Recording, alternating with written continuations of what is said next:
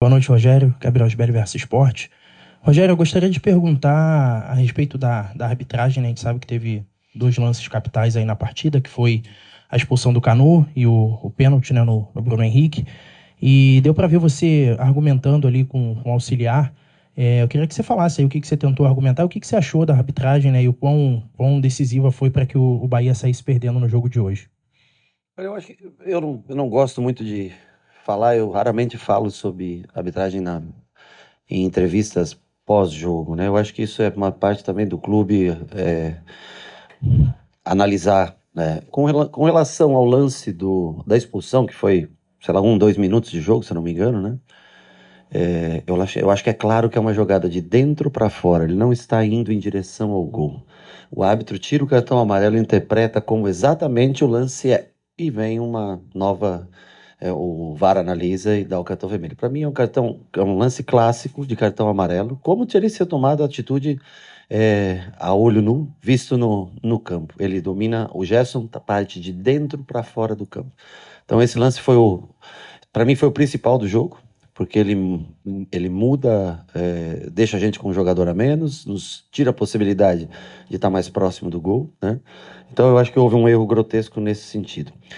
O pênalti, eu acho que muito interpretativo. É, eu, eu, eu vejo o lance assim, não, não, é um, um, toque muito sutil, mas aí eu não vou entrar nessa discussão. Eu acho que quem tem mais câmeras para ver e tudo, o que passa no telão aqui não dá para ver absolutamente nada, não parece toque.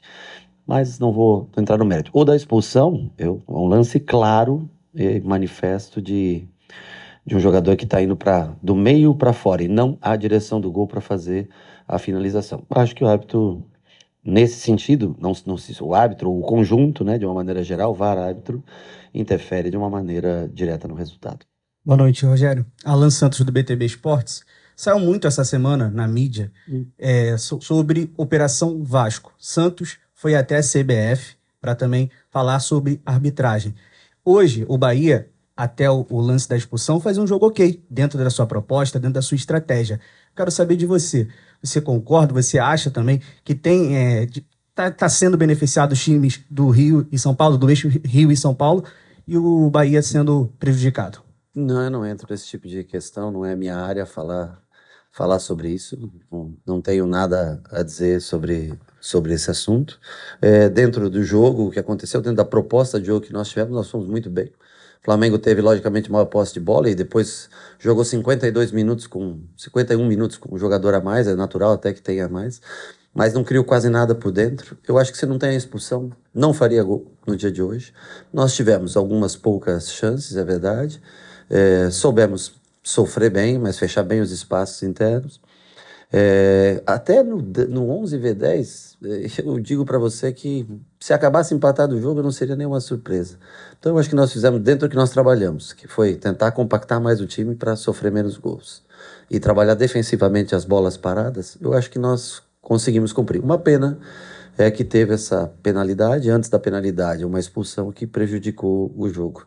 Mas com relação a esse negócio de esquema, essas coisas, eu não, não não, eu não, mas eu não tenho realmente nada a falar, não posso nunca afirmar qualquer coisa desse tipo. Rogério, boa noite. Bruno Castanho, Web Sport TV. Você chegou há pouco tempo no Bahia, né? O Bahia está na zona de rebaixamento ainda. O que, que pegaram do trabalho anterior, já que pega no meio do caminho, e as suas ideias, né? Para você estar tá como implementar, os jogadores estão entendendo já o que, que falta ainda para poder esse time decolar e sair da zona de rebaixamento? Obrigado. Eu acho que há tempo para isso. Nós temos 13 jogos para fazer. Nós precisamos de algumas vitórias dentro de algumas uns triunfos dentro desse dentro dessa dessa desse trabalho para chegar à pontuação necessária, mas eu vejo um time bem organizado hoje. Eu acho que de boa intensidade que o time tinha, o time do Renato era um time de, de boa intensidade de jogo, um cara pelo que tem informações e pelo que eu vi também de muito boa índole, né? Um, um, grande profissional. E nós estamos aproveitando o que nós temos de melhor dentro da nossa característica de jogo, de ser um jogo um pouco mais de construção, um pouco mais até é, é, por dentro, mais posicional. É, e hoje faltou, faltou muito pouco, faltou se manter em 11 contra 11. Eu acho que já seria suficiente, no mínimo, para levar um ponto daqui. Eu não vejo, não vi o Flamengo, ah, lógico, depois que ficou 11 v 10, sim, uma uma oportunidade de, maior, logicamente, do Flamengo de vencer. Mas até com um jogador a menos, nós tivemos uma chance clara de gol, né? Uma chance bem. Onde o Juba sai, uma pena que né, ele, foi ele que puxou o contra-ataque com o lançamento do Biel. Se fosse ao contrário, cairia o Biel com a perna boa. E, e eu acho que foi um jogo justo da nossa parte, um jogo digno da nossa parte. O torcedor, eu acho que fica muito triste com o resultado, assim como nós, ficamos tristes com o resultado. Mas a gente vê coisas boas hoje de muito mais proximidade e compactação do time jogando contra o Flamengo aqui. Oi, Rogério, tudo bem? David Sharp do Antenados na Jogada. O Flamengo vive um ano bem complicado, todo mundo está uhum. percebendo isso. E você passou por uma situação relativamente semelhante, né? A maneira com que você saiu, teve áudio vazado, clima interno muito conturbado, disseram que o elenco, que o staff não gostava de você. Eu queria que você fizesse um paralelo entre esse momento, claro que você não está mais lá, mas baseado no que você viveu, o Flamengo que teve. Não, o nosso momento é bem distinto. Eu fui três, três vezes campeão aqui. Esse é o primeiro detalhe. Quem sai três vezes campeão não pode ser, pensar que você traz da mesma maneira. Outra coisa, eu não tenho nada para reclamar, só tenho coisas boas a falar das pessoas, dos atletas, da comissão que aqui trabalhou. A pessoa aí que você fala do áudio vazado, e você tem razão, é, eu não conheço. Essa pessoa eu cumprimentava na hora do almoço. Ele não pode falar absolutamente nada de mim, porque eu nunca troquei mais do que um bom dia com essa pessoa. Eu não sei o nome da pessoa. Eu via, talvez, na hora do almoço. Eu nunca entrei na sala dessa pessoa.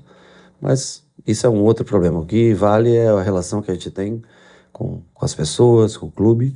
E problemas todos passam. Vê nós, como Bahia, agora eu respondo pelo Bahia. Passamos por essa dificuldade de estar na zona de rebaixamento, mas eu tenho convicção que nós sairemos. O Flamengo não, tem os seus problemas e, e tem pessoas capacitadas para resolver.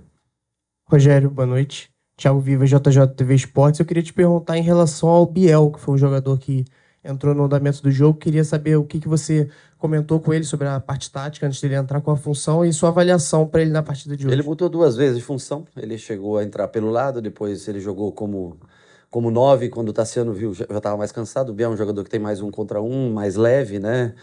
ao mesmo tempo não consegue tanto sustentar uma bola por não ter a característica de 9, mas ele tem essa na facilidade do drible, né? É, entra numa situação, ele e o Juba entraram juntos numa situação não tão favorável por estar com um jogador a menos, mas a, a intenção era deixar o time o mais ofensivo possível. Ele, depois que veio da lesão, vem melhorando. Eu acho que precisa ainda algum ajuste de parte tática, mas é um belíssimo jogador, tecnicamente falando, é um ótimo jogador. O Juba também vem nos treinamentos melhorando a cada dia e ele melhorando cada vez mais o entendimento do jogo, vai tendo cada vez mais minutos. Mas ele fez, ora, uma função de lado. É, depois eu trouxe o Tassiano para o lado, deixando ele mais solto à frente, porque ele é o jogador que pode decidir um contra um. Mas é difícil, porque tem uma dupla de zaga boa postada do outro lado, é difícil você ter as oportunidades. Ele acha muito bem esse passe para o Juba, né, num contra-ataque. É, e já mais para o final, ainda nós jogamos mais com Jacaré e ele tentando pressionar um pouco mais alto em dois, mas aí começa a abrir pelos lados, ele põe, acho que Araújo e Cebolinha, né, um de cada lado, aí fica muito largo o campo para marcar em três só, mas são os riscos que você corre quando você tem um homem a menos contra um time como o Flamengo. Aqui, Rogério. Boa noite, Lucas Mal da Litoral News. O Cauli e o Léo Citadini hum. já estão passando por uma transição, já já você vai poder contar com eles. Eu queria saber de você é, como você está para utilizar esses dois jogadores, principalmente o Cauli, que é um dos principais jogadores do Bahia no campeonato, e os principais e melhores momentos do Bahia passaram por ele. Eu queria saber como você está para utilizar ele nesse restante de campeonato brasileiro. Nós estamos ansiosos para vê-lo também em condições.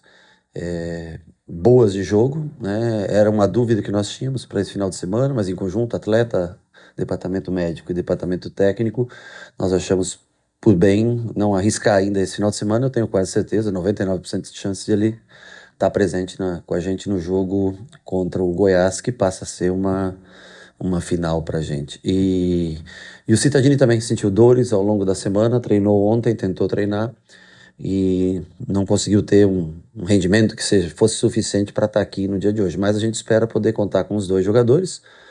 Não sei se consegue colocar os dois ao mesmo tempo em campo, mas nós vamos pensar numa maneira de, de utilizá-los ou no, no, começando o jogo ou no decorrer do jogo. Se eles tiverem, tem que ver aí a avaliação física durante a semana, vão treinar mais essa semana.